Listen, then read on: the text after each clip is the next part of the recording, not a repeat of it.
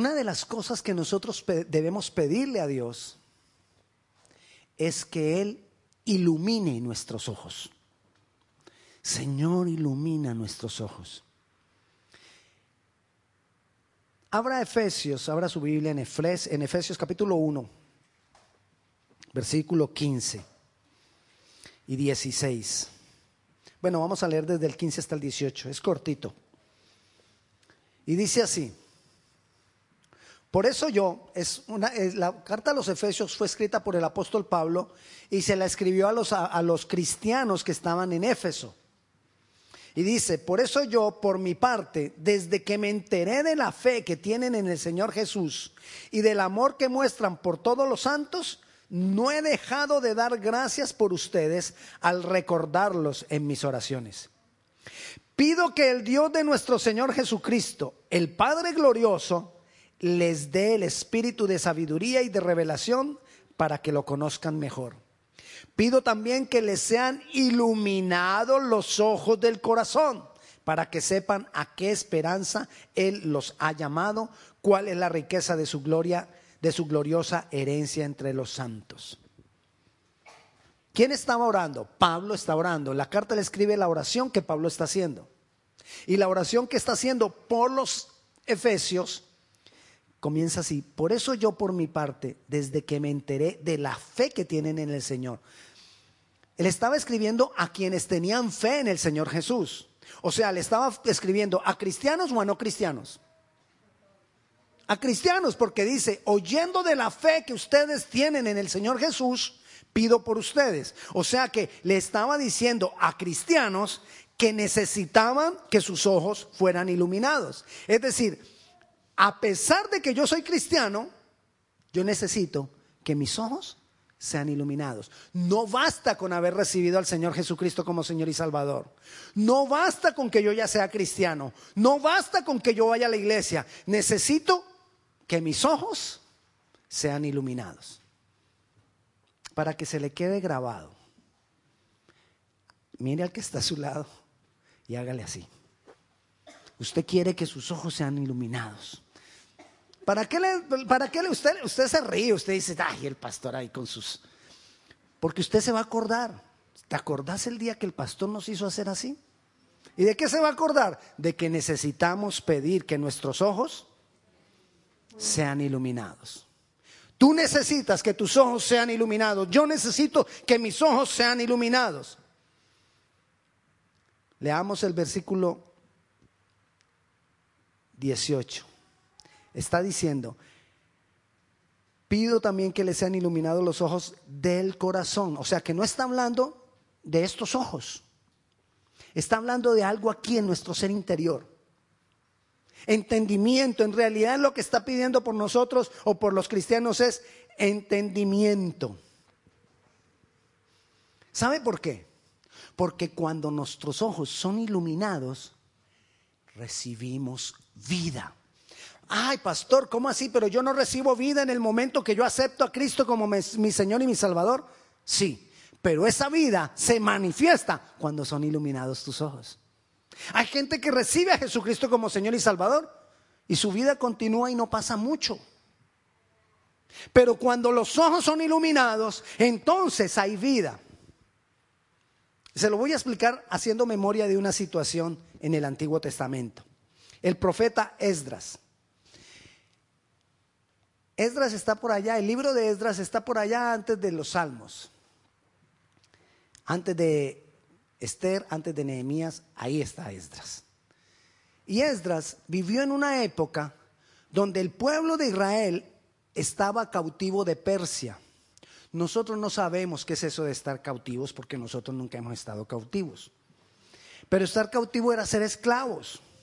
Ellos tenían su propio rey, pero su rey era esclavo del rey de Persia. Ellos se tenían que dar impuestos al rey de Persia. Todo lo, todo lo que hacían dependía de lo que dijera Persia. Ellos estaban en servidumbre de Persia. Entonces Esdras pide al rey de Persia, al rey Artajerjes, le pide que por favor le deje construir, reconstruir el templo y le deja reconstruir el templo. Y después de que le deja reconstruir el templo, deja de que se lleve algunas personas para que vivan alrededor del templo y sean libres. Y estando en esa situación, ellos son libres, pero hay una situación que estaban viviendo. No estaban viviendo en santidad. Era un desorden. Eso andaban uno con la mujer del otro, eso andaban en pecado, eso hacían lo que querían.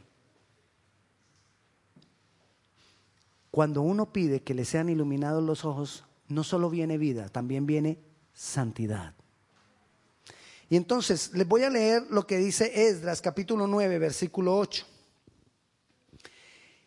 Y ahora, por un breve momento, ha habido misericordia de parte del Señor nuestro Dios para hacer que quedásemos libres y para darnos un lugar seguro en su santuario a fin de alumbrar nuestro Dios nuestros ojos y darnos un poco de vida en la servidumbre que tenemos. O sea, Esdras había entendido que cuando son iluminados nuestros ojos, a pesar de las circunstancias que nosotros estamos viviendo, vamos a tener vida. No importa lo que te esté oprimiendo, no importa lo que haya venido sobre tu vida, cuando tus ojos son iluminados, tienes vida a pesar de los problemas, a pesar de las dificultades, a pesar de lo que estás viviendo, vas a tener vida. Y vas a vivir en santidad. Donde hay luz hay vida. Donde hay oscuridad y tinieblas no hay vida. Entonces debemos pedir que nuestros ojos sean iluminados para que haya vida, a pesar de los problemas, a pesar de las dificultades, para que haya vida. Pero hay un problema. Hay un problema para quienes piden o para quienes vienen y se les son los oídos, los ojos abiertos. Y le voy a leer cuál es el problema. En Génesis, capítulo 3, versículo 5, está la tentación de Eva. Viene la serpiente a tentar a Eva. Y usted recuerde qué le dijo la serpiente a Eva para tentarla. Le dijo, Génesis capítulo 3, versículo 5 le dijo, sino que sabe Dios que el día que comáis de ese árbol, serán abiertos vuestros ojos y seréis como Dios. Ah, pastor, y usted nos está diciendo que pidamos que los ojos sean abiertos, pero eso fue lo que le pidió el Satanás a, Eva, lo, con lo que la tentó. Entonces, tenemos que tener cuidado porque aquí hay un problema. El problema de de Eva fue ¿para qué quería que fueran abiertos los ojos? Ahí está el problema. Debemos pedirle al Señor que ilumine nuestros ojos. La pregunta es, ¿para qué? ¿Cuál es la motivación que hay en tu corazón? Porque cuando son abiertos los ojos, viene revelación de Dios sobre tu vida.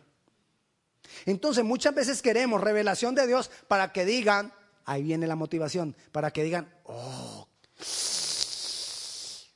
qué grande es. Uy, qué revelación tiene vanagloria. Cuando la motivación es vanagloria, de nada sirve. De nada sirve que tus ojos sean abiertos, porque es la misma tentación de Eva. La tentación a Eva fue vanagloria, querer ser igual a Dios, querer robarle la gloria a Dios. Si tú quieres que sean abiertos tus ojos para ver lo espiritual, para ver lo sobrenatural, revisa tu motivación. No para que digan, ¡ay, qué revelación tiene! ¡ay, qué fuerza hay de Dios en él! ¡No, qué poder que hay en ella! No, ahí ya estás mal. No, es que pastor, usted viera hmm, cuántos yo he liberado.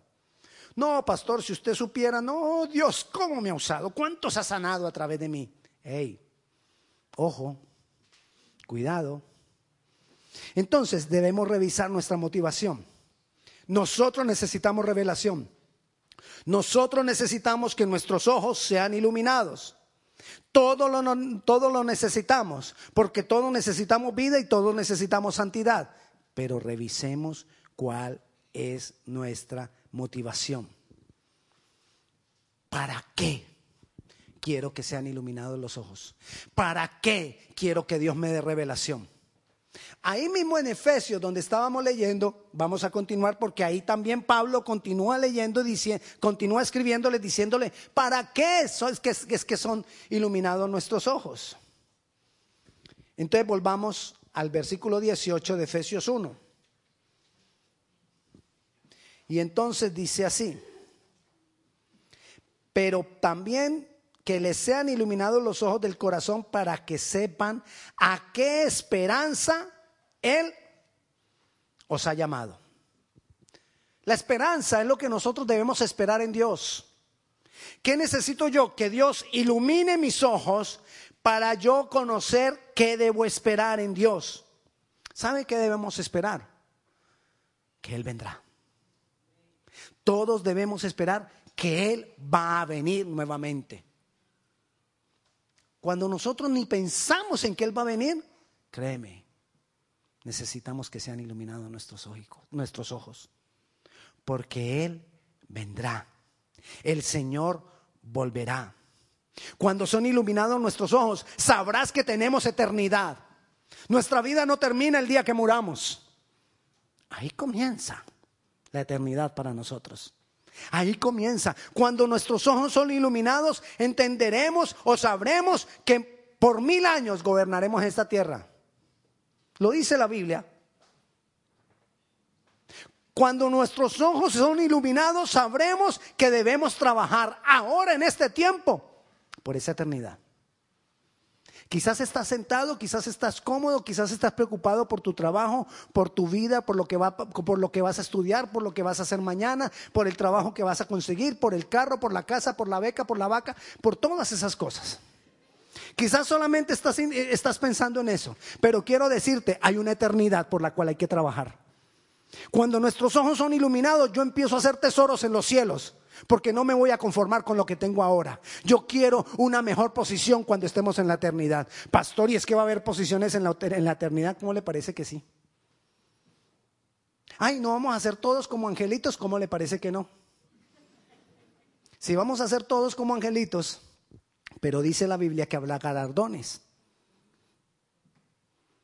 Y si tú no has abierto tus ojos, no trabajarás por tus galardones. Y si tú no trabajas por los galardones, no los recibes. Llegarás allá, estaremos juntos, pero no recibirás nada allá. Necesitamos que sean iluminados nuestros ojos para comenzar desde ya a hacer tesoros en el cielo. No solo consignemos en nuestra, nuestra cuenta bancaria, consignemos también en esa cuenta del reino de los cielos. Pero cuando son, para eso necesitamos que, se abran que sean abiertos nuestros, nuestros ojos, que seamos iluminados.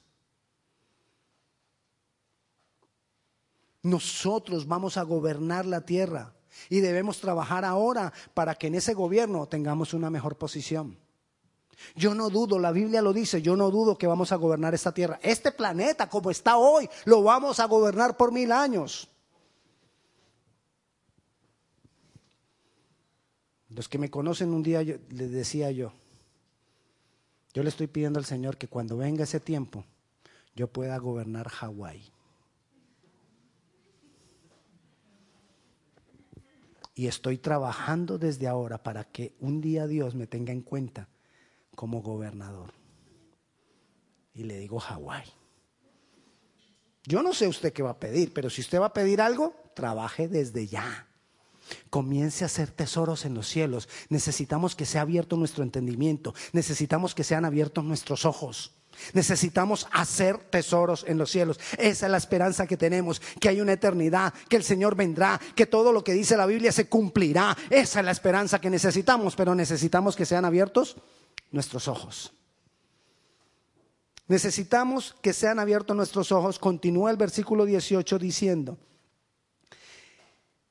para que sepan cuál es la riqueza de su gloriosa herencia. Hay una herencia para nosotros, pero necesitamos que sean abiertos nuestros ojos para nosotros saber y disfrutar de esa herencia. Se lo voy a explicar. Imagínese usted que hay una tía que usted no conoce y que de repente le avisan que esa tía que usted no conoce es millonaria, se murió y le dejó toda la herencia a usted. ¿Ya se lo imaginó? Ok, eso solo pasa en novelas, pero imaginémoslo. Imaginémoslo nomás. que le pasó a usted. Se ganó la herencia de la tía, pero hay un problema. Supóngase que usted no sabe. Que la tía millonaria se murió, le dejó la herencia a usted, pero a usted nadie le avisa. ¿Qué pasa? Se pierde la herencia. Muchos hijos de Dios tienen una herencia de nuestro Padre Celestial y no saben. Y como no saben, la pierden no la disfrutan. Necesitamos que sean abiertos nuestros ojos para que sepamos cuál es la herencia que tenemos en Él. Para que sepamos que como hijos tenemos una herencia y la podamos disfrutar. Quizás estamos perdiendo tiempo y no estamos disfrutando la herencia que tenemos en Dios. Tenemos una herencia de sanidad, tenemos una herencia de provisión, tenemos una herencia de promoción. Nosotros como hijos de Dios necesitamos y debemos ser promocionados, sea donde sea que estemos, en el trabajo que tú te encuentres, en el lugar que tú te encuentres, sea donde sea que tú estudies, necesitamos que sean abiertos nuestros ojos para que reclamemos la herencia. Porque la herencia quizás se está perdiendo. Ay, pastor, ¿cómo le parece? Yo no sé por qué. Hay gente que le va tan bien y uno se esfuerza y se esfuerza y no, no pasa nada con uno. Quizá no está reclamando la herencia. Hay que reclamar la herencia hay que reclamar la herencia. Y Pablo sigue diciendo más todavía.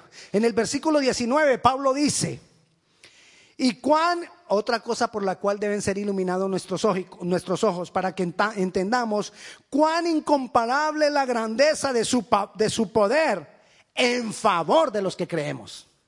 Es decir, necesitamos que sean abiertos nuestros ojos para que entendamos que el poder de Dios está a favor mío. ¿Cuál poder? El poder que resucitó a Jesucristo. Ese mismo poder, la Biblia lo llama dunamis en griego, dinamita.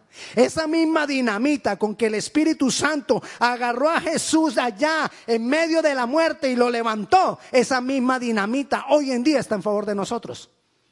Pero necesitamos que nuestros ojos sean abiertos.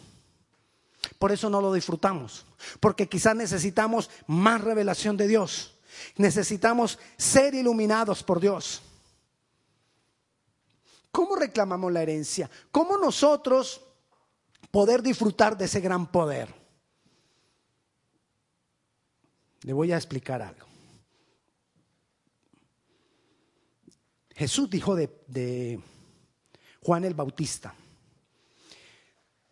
bueno, le cuento, Juan el Bautista era primo de Jesús. Nació seis meses antes que Jesús, era mayor seis meses que Jesús. Juan el Bautista vino primero que Jesús. Juan el Bautista desarrolló primero el ministerio que Jesús. Cuando Jesús viene, dice de Juan el Bautista que no hubo otro profeta como Juan el Bautista. No hubo otro tan grande como Juan el Bautista, ni habrá otro tan grande como Juan el Bautista. Entonces yo dije, uy, no, yo quiero saber mucho de Juan el Bautista. Y me puse a mirar cuántos milagros había hecho Juan el Bautista. No encontré ni uno. me puse a buscar a cuántos reyes había dominado Juan el Bautista. No encontré ninguno. Me puse a mirar cuántas profecías apocalípticas había dicho Juan el Bautista. No encontré ninguna. Y yo decía, ¿cómo es que Jesús dice que no habrá profeta más grande que Juan el Bautista? Y no encuentro nada grandioso que haya hecho Juan el Bautista. Porque no se ve a simple vista. Pero le voy a decir qué hizo Juan el Bautista. Pareciera que Dios dispuso algo. Que las obras que él quiere hacer la regla, como lo vemos en la Biblia, que, ocurre por todos los tiempos, es que Dios utiliza una boca para que lo que Él va a hacer sea hecho. Si la boca no se abre, no se hace.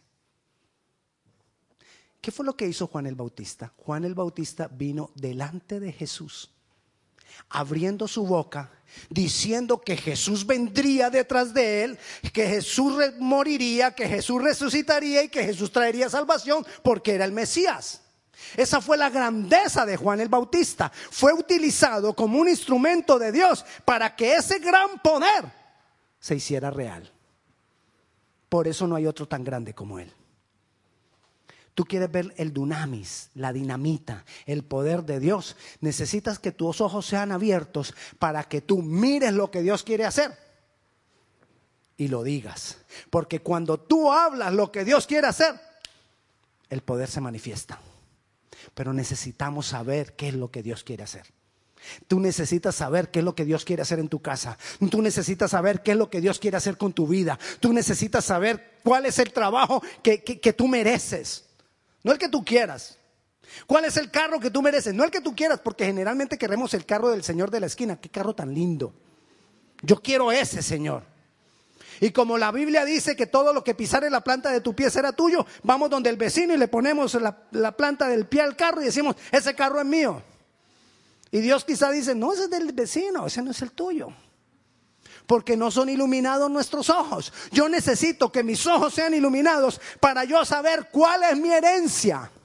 Y en la medida que yo sé cuál es mi herencia, entonces yo declaro eso como la herencia que Dios me ha dado y el poder de Dios se manifiesta. Muchas veces no guerreamos por nuestro hogar como debemos guerrear. No declaramos por nuestro hogar lo que tenemos que declarar. Ay, que hay problemas en la casa. Ay, sí, pues ¿qué vamos a hacer? Ay, estos hombres. Y los hombres, estas mujeres. Y con eso nos quedamos y aceptamos todo lo que el diablo propone. Y el diablo propone problemas, y el diablo propone disgustos, y el diablo propone gritería, y el diablo propone esto. Y nosotros chupe y chupe y chupe todo lo que el diablo propone. Pero si somos, si, son iluminados nuestros ojos, yo me paro firme y ya no más lo que propone el diablo. Por eso Jesús dijo que si nosotros vamos por el camino y un monte se nos opone, que le digamos a ese monte que se quite y el monte se quitará. Pero ¿qué hacemos? Vamos por el camino, encontramos el monte y entonces empezamos a buscar la manera de darle la vuelta al monte y generalmente el monte no es flaquito, sino que es anchote. Y para darle la vuelta tenemos que ir a dar un, un vuelto nonón. Y perdemos tiempo, y perdemos esfuerzo, y perdemos dinero, y perdemos relaciones, y perdemos, y perdemos, y perdemos, y el diablo reído. Porque nosotros, los hijos de Dios, estamos perdiendo. Pero Dios quiere iluminar nuestros ojos.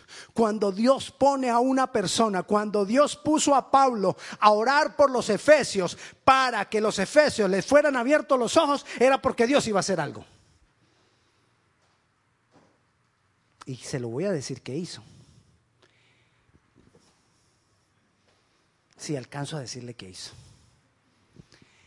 Yo no sé si usted ha escuchado en la historia acerca de Diana de los Efesios.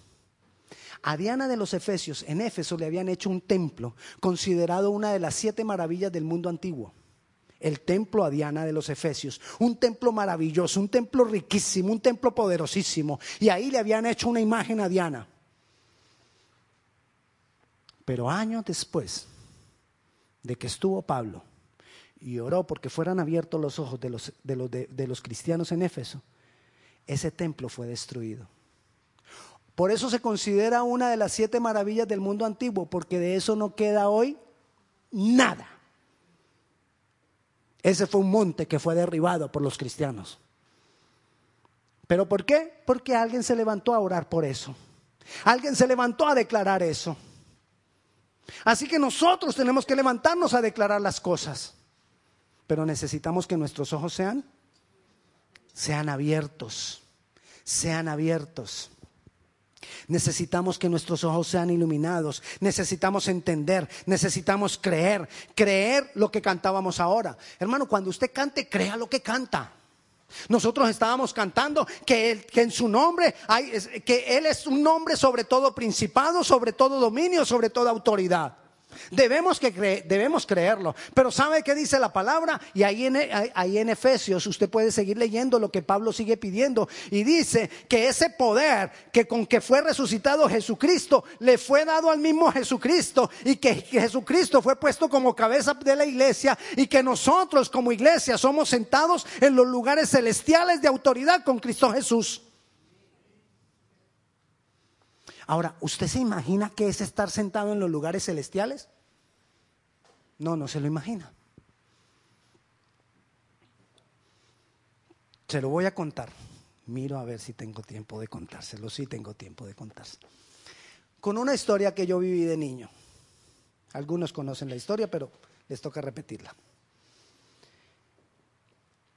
A una cuadra de mi casa había una palma de coco. Ese tipo de coco era un coco que nosotros le llamamos pipa, porque es un coco que no madura, siempre mantiene verde, la palma no es muy alta, pero el agua de ese coco es deliciosa. Se llama pipa. Entonces, estaba en el jardín de una casa. En esa casa había perros. Y si uno quería ir a robarse los cocos, bueno, a bajar los cocos. Si uno quería ir a bajar los cocos, ¿qué tenía que hacer uno? Estar poniendo cuidado que no estuvieran los perros, o sea que había que hacerlo rápido. Voy con un amigo y entonces él me dice, ¿vas tú primero o voy yo? Yo le dije, yo era un poquito mayor que él, como dos años mayor que él, y yo le dije, no, yo voy. Y me dijo, ok, ve. Y yo me subí a la palma. Eso le empieza a tallar a uno la palma acá, porque uno se sube abrazado de la palma. Y subí la palma y llego y abrazo acá, allá la palma y empiezo a darle vuelta. Uno le da vuelta al, al coco para que se desprenda de la rama y dele vuelta, pero como era verde, entonces la rama no se quebraba y yo dele vuelta y dele vuelta y dele vuelta y esto me dolía y dele vuelta y dele vuelta hasta que no fui capaz y ya venían los perros, salí corriendo, salté la reja y me fui. Y me dice mi amigo, menor que yo, ¿qué estabas haciendo? Yo le tratando de bajar el coqui, ¿por qué lo estaba bajando así? Y así no se va, me dijo, no, ven te enseño. Se metió él, se subió, pero no paró debajo del coco, sino que siguió se puso por entre las ramas y se hizo arriba de la palma. Se sentó y le dio unos golpecitos con el pie y los cocos caían. Y me dijo, tienes que hacerlo desde arriba. Cuando tú lo haces desde abajo, te es más difícil. Nosotros estamos sentados en lugares celestiales, arriba. Cuando tú estás pidiendo las cosas desde abajo, te va a ser más difícil. Pero si tú aprendes a sentarte en los lugares celestiales de autoridad donde Cristo Jesús te sentó, tú vas a poder derribar las cosas, tú vas a poder agarrar las bendiciones porque estamos arriba. Él dijo que Él nos ponía arriba y no abajo, como cabeza y no como cola. Amén. Entonces nosotros necesitamos creer que yo estoy arriba. Y como estoy arriba, declaro las cosas que están abajo, que se tienen que hacer y se tienen que hacer. No tengo que tener temor. No tengas temor de orar por un enfermo. No tengas temor de declarar sanidad. No tengas temor de declarar un nuevo trabajo. No tengas temor de declarar bendiciones que tú necesitas. No tengas temor. Puede que algunas veces no pase. Porque necesitamos más revelación. Pero en la medida que tú lo vayas haciendo y te vayas ejercitando más, las cosas van a ir ocurriendo las cosas van a ir pasando. Amén. Necesitamos que nuestros ojos sean abiertos. Necesitamos mayor revelación para conocer la grandeza de su poder. Porque la grandeza de su poder está en favor mío. Porque la grandeza de su poder me respalda. Porque la grandeza de su poder está conmigo. Él es el Todopoderoso. Dime, ¿qué no puede hacer Dios? Dios lo puede hacer todo. Y eso que Él puede hacer todo está en favor tuyo. Así que si tú estás pensando en estudio, hay estudio. Si estás pensando en trabajo, hay trabajo. Si estás pensando en bendición, hay bendición. Si estás pensando en restauración, hay restauración para ti. Todo lo hay para ti. Pero necesitamos que nuestros ojos sean abiertos y necesito creerlo. Amén.